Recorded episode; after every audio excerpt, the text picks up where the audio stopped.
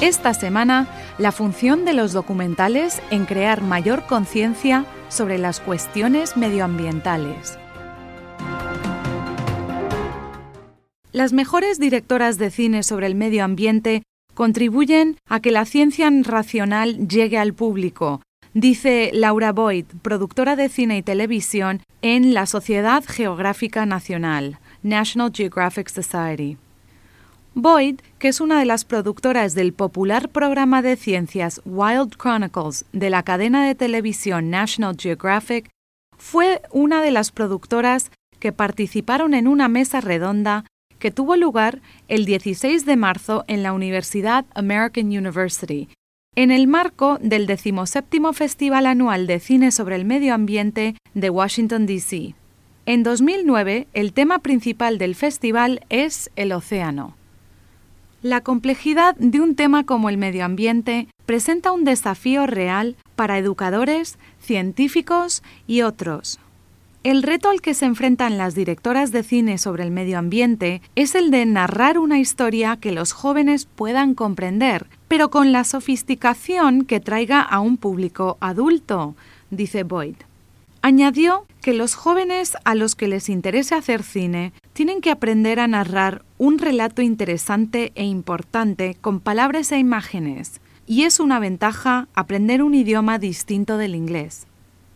Suzanne Taylor, estudiante graduada del Centro de Cinematografía Medioambiental de la Universidad American University, participó también en la mesa redonda e integra el equipo de estudiantes que realizaron Echo Views, La Bahía de Chesapeake, una película que fue proyectada en el Festival de Cine sobre el Medio Ambiente de Washington, D.C.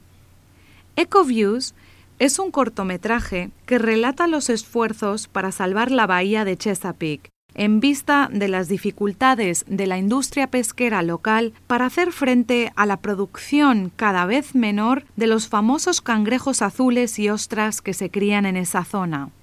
Taylor que estudió periodismo de televisión y radio y política internacional en la Universidad de Georgia, trabajó en el segmento sobre agricultura que relata la película.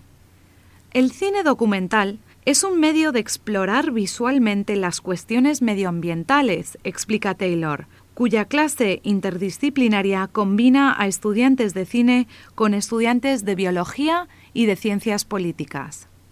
El objetivo es integrar los relatos con ciencias y políticas para encontrar una forma de comunicar ideas eficazmente por medio del cine.